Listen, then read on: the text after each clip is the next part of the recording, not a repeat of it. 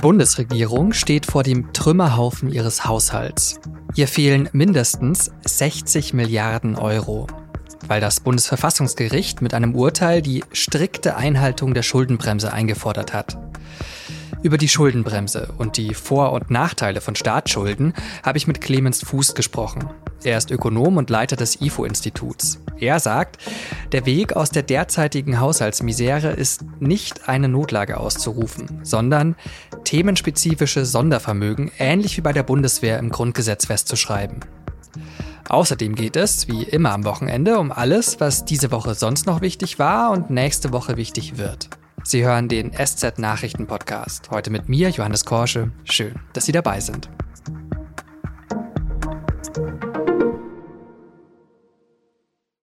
Wenn man so will, dann hat dieses 60 Milliarden Euro Problem der Ampelregierung schon im März 2009 angefangen.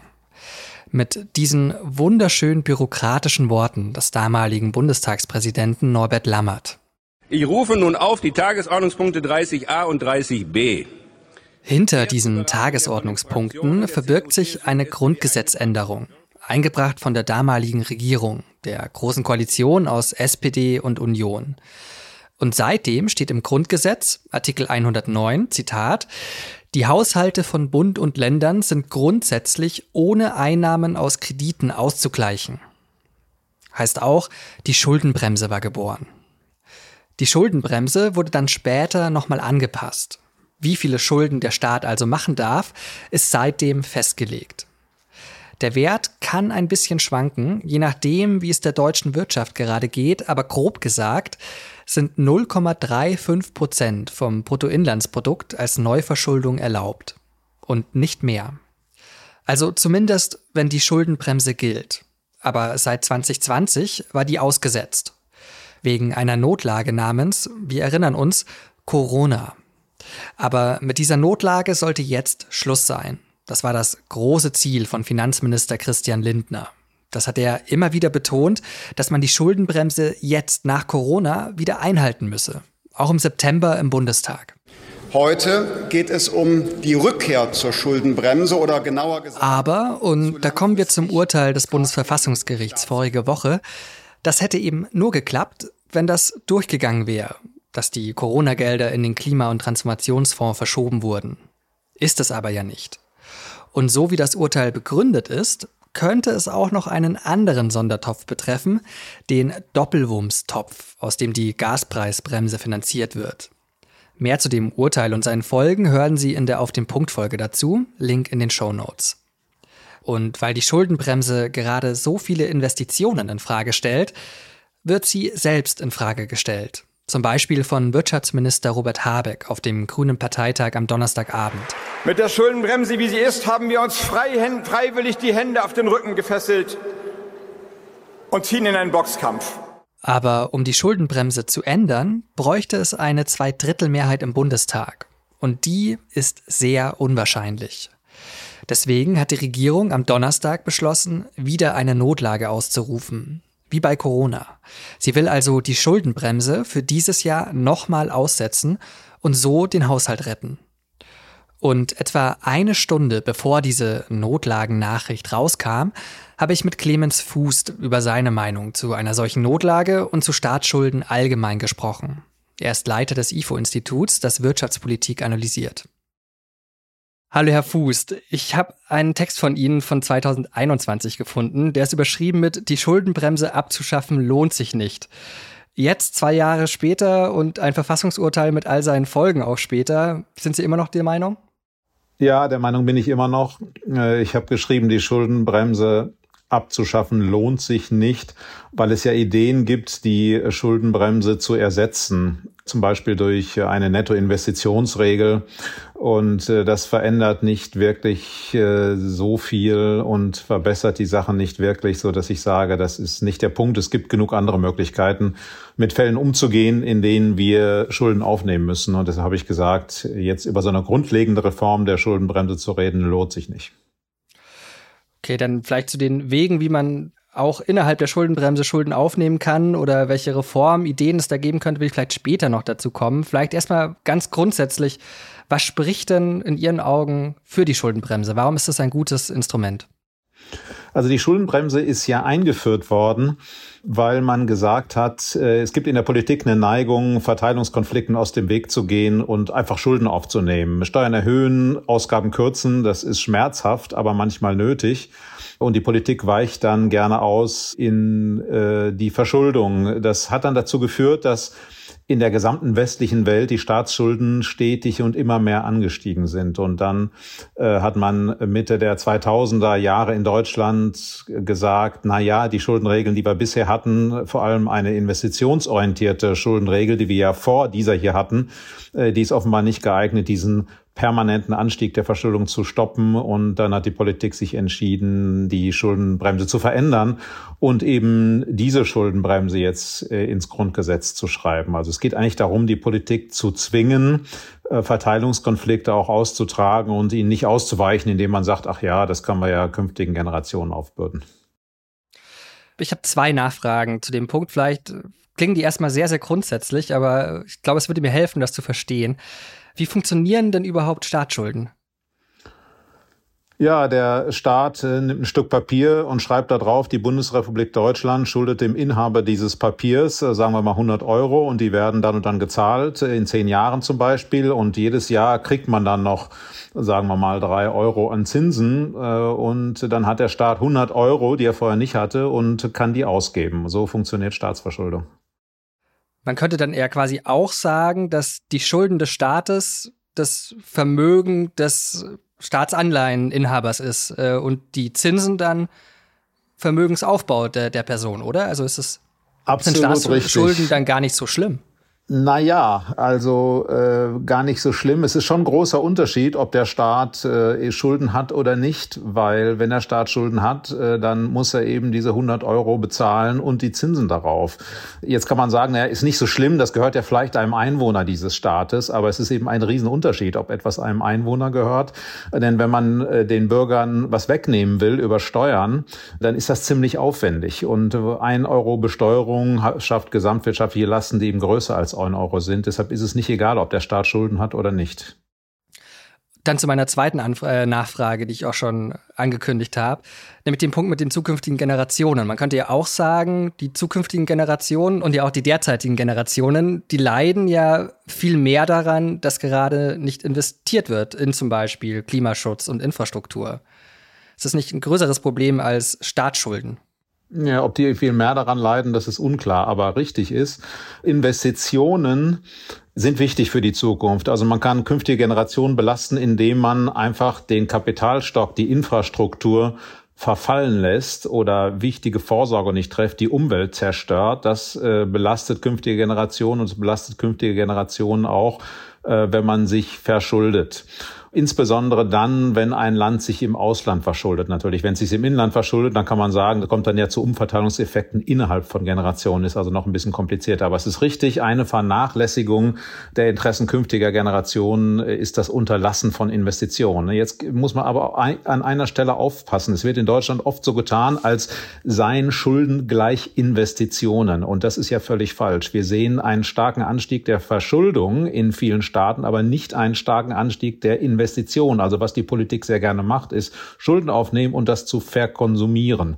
Dafür ist die Schuldenbremse da. Die Schuldenbremse ist nicht dafür da, Investitionen zu verhindern. Äh, wenn man lohnende Investitionen durchführt, dann werden künftige Generationen reicher. Denn eine lohnende Investition ist ja so definiert, dass der Nutzen aus der Investition größer ist als die Kosten äh, dann in Form von Schulden. Also insofern ist es richtig, Investitionen sind wichtig, aber diese Gleichung Schulden gleich Investition. Das ist eben etwas, was vollkommen falsch ist. Und viele Befürworter höherer Schulden behaupten, sie wollten mehr investieren. Was sie aber wirklich wollen, äh, ist äh, heute konsumieren.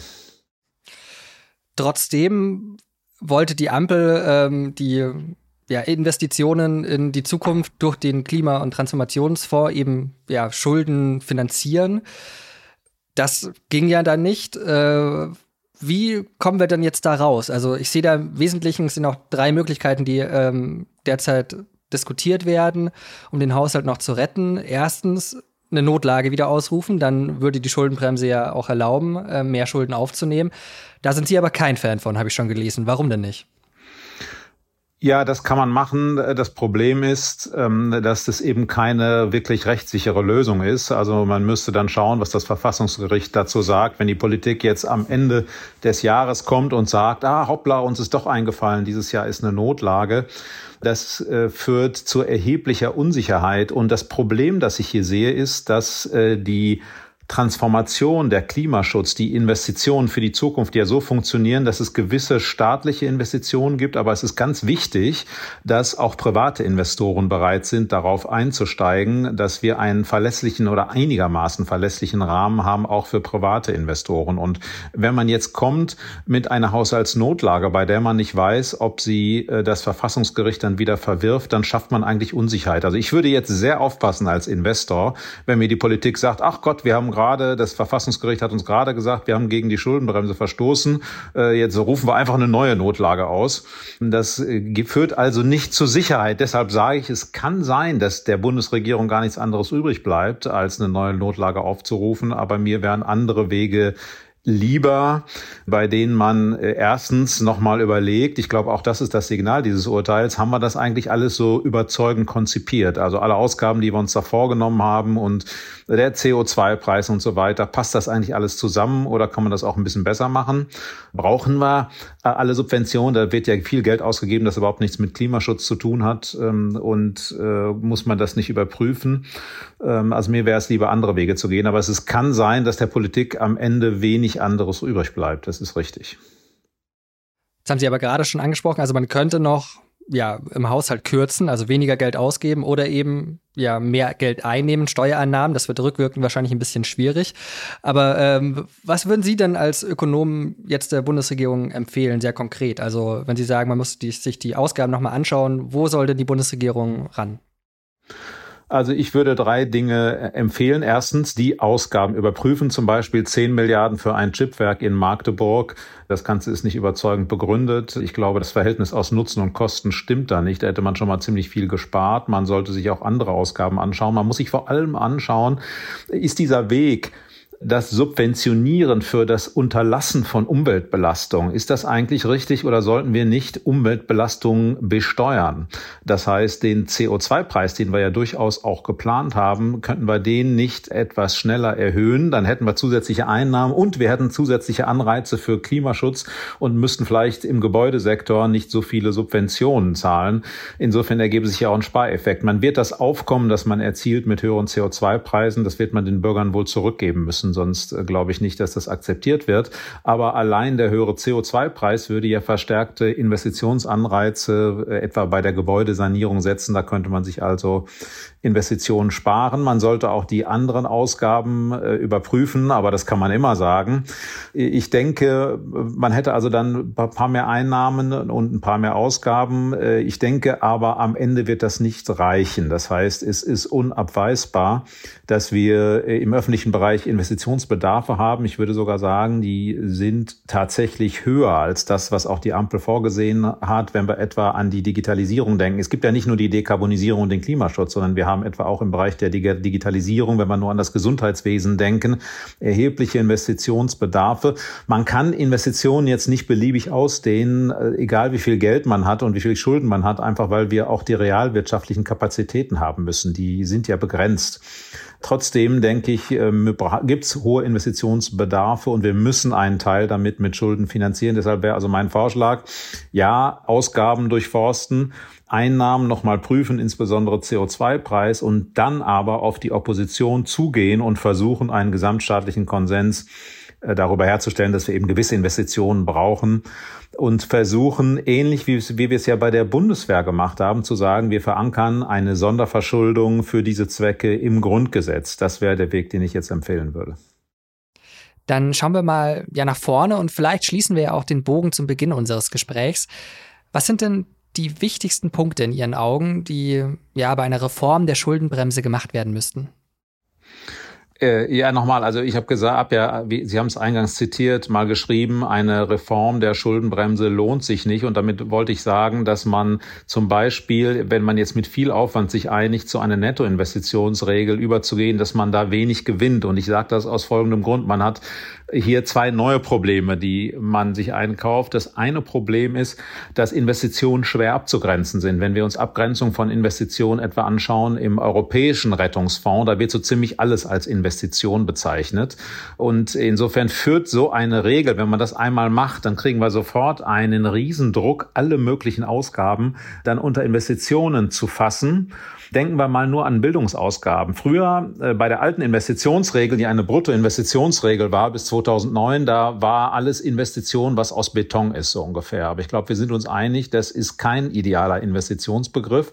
Wenn wir jetzt aber das äh, etwa Bildung hineinnehmen, dann haben wir Ausgaben, die eigentlich bislang als Konsumausgaben gezählt werden, drin. Und dann sagen manche Leute, ja, Herrgott, man kann auch in sozialen Frieden investieren äh, und dann wird's komplett beliebig. Und also die Abgrenzung ist Problem Nummer eins. Problem, selbst wenn man sich darauf einigt, Problem Nummer zwei, Messung von Abschreibung. Also nehmen wir mal an, wir würden sagen, okay, Bildungsinvestitionen sind Investitionen, dann würde daraus folgen, wenn wir es sachgerecht machen, dass wir uns nicht verschulden können, sondern dass wir drastisch Staatsausgaben kürzen müssen und äh, Steuern erhöhen müssen. Warum? Weil jedes Jahr eine viel größere Kohorte in Ruhestand geht, also Abschreibung des Humankapitals und auch stirbt, äh, als äh, ausgebildet wird. Das heißt, die Investitionen sind da negativ. Das heißt, wir müssten Überschüsse erzeugen werden. Also eine Schuldenschranke, die viel restriktiver ist als die Schuldenschranke, die wir heute haben. Aber ich glaube, viele Leute, die sich vorstellen, sowas zu machen, haben eher die Vorstellung, dass wir da mehr Spielräume für Verschuldung haben. Also es wird ziemlich beliebig. Und deshalb habe ich gesagt,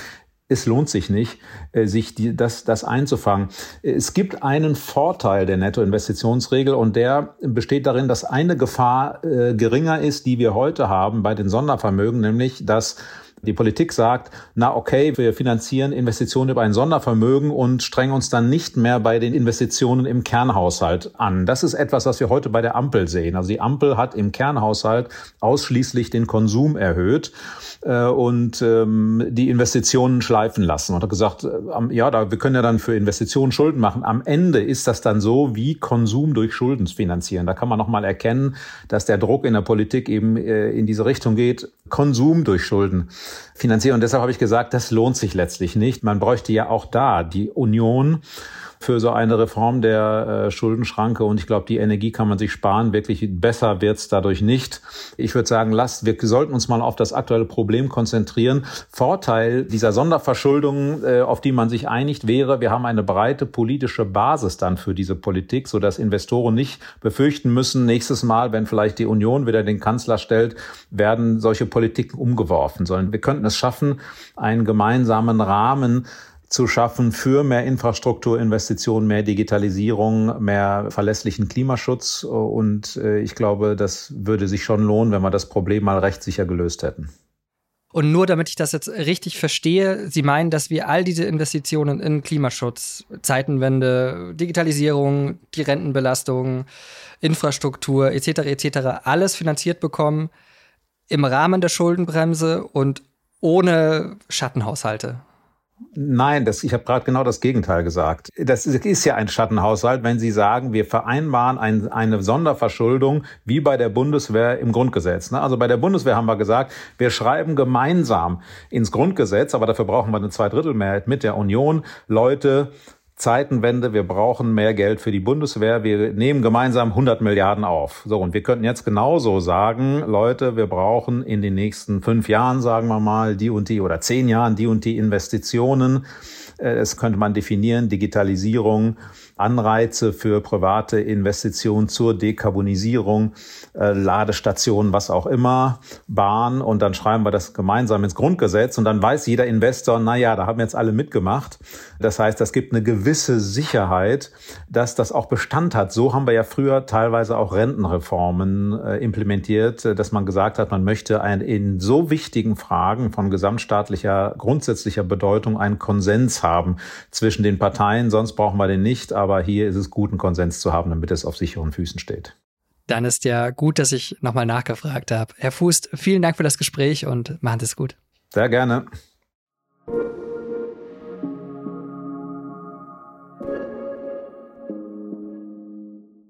Und wir bleiben im weiteren Sinne beim Verfassungsgerichtsurteil und seinen Folgen. Der Auslöser für das Urteil war ja eine Klage der Union. Die wollte nicht, dass die Bundesregierung das Geld aus dem Corona-Fonds in den Klimafonds steckt. Und dazu hat uns eine Hörerin geschrieben und gefragt, was ist denn eigentlich die klimapolitische Idee der Union? Und diese Frage habe ich weitergeleitet an meinen Kollegen Boris Herrmann in Berlin, der schwerpunktmäßig über die Union berichtet. Also die Wahrung der Schöpfung, dass sie ein urkonservatives Thema ist, das hört man bei der CDU und auch bei der CSU ja immer gerne. Aber CDU-Chef Friedrich Merz ist eben auch der Ansicht, dass in der politischen Debatte eine Überbewertung des Klimaschutzes stattfindet. Ähm, das Argument, dass die Zeit abläuft, das teilt er ausdrücklich nicht. Selbstverständlich ist auch die Union für Klimaschutz, aber bei der Frage, was sie konkret tun will, außer auf die Erfindung der klimaneutralen Technologien der Zukunft zu warten, kommt in der Regel wenig. Ähm, und nicht nur das, es kommt nämlich umgekehrt immer erstaunlich viel Kritik, wenn andere etwas Konkretes tun wollen. Berühmtestes Beispiel natürlich das Gebäudeenergiegesetz der Ampel. Das war in der Tat von Anfang an jetzt kein handwerkliches Meisterwerk, aber es wäre eben schon auch der Versuch erkennbar, da etwas Konkretes zu tun, um die Wärme- und Energiewende zu schaffen. Ähm, bei der Union war es vor allem immer nur ein Heizungshammer, der weg muss. Zusammengefasst kann man vielleicht sagen, äh, Klimaschutz mit der Union immer gerne, aber nur wenn es nicht allzu viel kostet und vor allem not in my Heizungskeller. Wenn Sie auch eine Frage an uns haben, dann schreiben Sie uns einfach per Mail an podcast.sz.de oder auf Spotify. Und jetzt noch alles, was diese Woche sonst noch wichtig war. Zum ersten Mal hat eine rechtspopulistische Partei in den Niederlanden eine Wahl gewonnen. Die Partei für die Freiheit, kurz PVV von Gerd Wilders. Sie hat laut vorläufigem Endergebnis mehr als doppelt so viele Stimmen geholt wie bei der letzten Wahl und ist damit jetzt stärkste Kraft mit 37 von insgesamt 150 Sitzen im Parlament. Wilders hat am Wahlabend seine Kernbotschaft des Wahlkampfs wiederholt und eine härtere Asyl- und Migrationspolitik angekündigt. People expect our agenda of hope, uh, tougher asylum and immigration policy. Wilders braucht für eine Mehrheit im Parlament allerdings Koalitionspartner. Und da ist unklar, ob er die zusammenbekommt oder ob eine Regierung gegen ihn gebildet werden wird.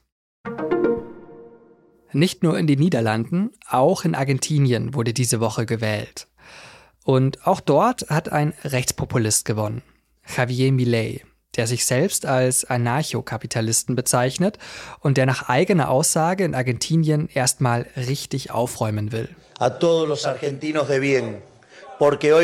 In einer Fernsehansprache nach seinem Sieg am Montag hat Milei drastische Veränderungen gefordert. Der US-Dollar soll den Peso als gesetzliches Zahlungsmittel ersetzen. Die Zentralbank will er abschaffen und Sozialausgaben stark kürzen. Er hat auch gesagt, er wisse, dass ein Teil der Bevölkerung damit nicht einverstanden sei, aber er hat angekündigt, gegen gewaltsame Proteste unerbittlich vorzugehen. Sieben Wochen ist es jetzt her, dass die radikal-islamische Hamas bei einem Terrorangriff in Israel 1200 Menschen ermordet und mehr als 200 Menschen entführt hat. Seitdem herrscht Krieg. Am Mittwoch gab es dann endlich ein zartes Zeichen der Hoffnung. Israel und die Hamas haben sich auf einen sogenannten Deal geeinigt. Demnach wurde eine viertägige Feuerpause vereinbart, die seit Freitag in Kraft ist. Ein Ende des Krieges bedeutet diese Feuerpause aber nicht, hat der israelische Premierminister Benjamin Netanyahu in einer Fernsehansprache betont.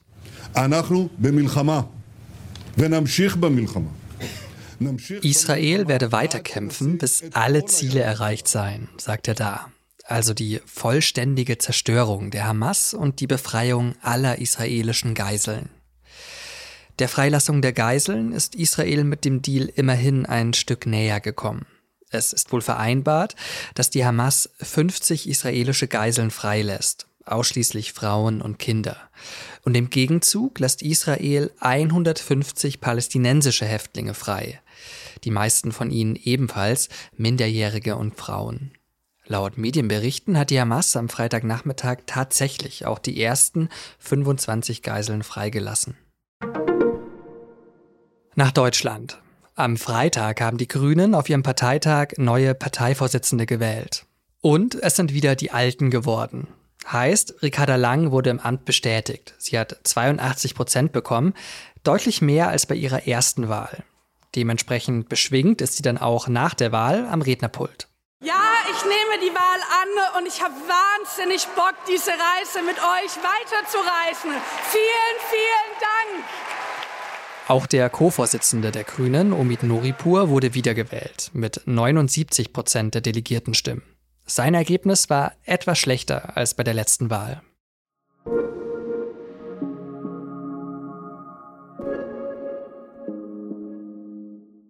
Und jetzt der Blick nach vorne auf die kommende Woche. Was da ansteht, das weiß mein Kollege Leonardo Kahn. Hi Leo. Hi Johannes. Das Wichtigste wird wohl die Weltklimakonferenz in Dubai sein. Die COP28 beginnt am Donnerstag und dauert fast zwei Wochen bis zum 12. Dezember. Jährlich beraten sich auf der COP etwa 200 Staaten, wie sie die Erderwärmung eindämmen können. Zum Beispiel wird dort über das Ende fossiler Brennstoffe wie Öl oder Kohle diskutiert. Aber auch um die finanzielle Unterstützung ärmerer Staaten. Ihnen fehlt das Geld für die Energiewende. Ja, auch in Deutschland wackelt ja die Finanzierung für den Klimaschutz, diese 60 Milliarden Euro, um die es ja auch schon viel ging. Ja, genau, passend zu dieser Sendung, stimmt. Und die Zeit drängt jetzt auch wirklich. Von den äh, 1,5 Grad Ziel des Pariser Klimaabkommens sind wir nämlich immer noch mega weit entfernt. Die Vereinten Nationen veröffentlichen vor der COP immer den Emission Gap Report. Und darin steht diesmal, dass wir schnurstracks auf eine Erderwärmung von drei Grad bis Ende des Jahrhunderts zusteuern. Auf dem Gipfel in Dubai müssen also neue Maßnahmen beschlossen werden, etwa zum Kohleausstieg. Und das andere weiterhin große Thema wird ja sicherlich der Nahostkrieg sein. Am Freitag hat die ausgehandelte Feuerpause da begonnen. Was ist denn danach dann zu erwarten? Ja, die Feuerpause zwischen Israel und der Hamas soll vier Tage dauern. Die Kämpfe könnten also Dienstagmorgen wieder beginnen. Oder schon vorher, wenn die Feuerpause nicht eingehalten wird. Jedenfalls reist Bundespräsident Frank-Walter Steinmeier am Sonntag nach Israel und will vor Ende der Feuerpause, also am Montagabend, zurückreisen. Vielen Dank, Leo.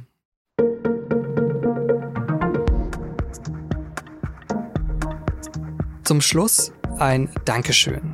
Dafür, dass Sie uns hören und dass Sie uns auch schreiben, wenn Sie noch offene Fragen zu einer Sendung haben. Und wir haben zur Abwechslung auch ein paar Fragen an Sie. Zum Beispiel, wie Sie unsere Sendung allgemein finden, was Ihnen da gefällt und was Ihnen fehlt. Deswegen gibt es gerade eine kleine Umfrage, in der Sie uns Ihre Meinung sagen können. Das dauert maximal 10 Minuten und uns hilft es, auf den Punkt besser zu machen. Sie finden die Umfrage unter sz.de-podcast-umfrage und über den Link in den Show Notes. Produziert hat diese Sendung Benjamin Markthaler. Vielen Dank dafür und Ihnen vielen Dank fürs Zuhören und bis Montag.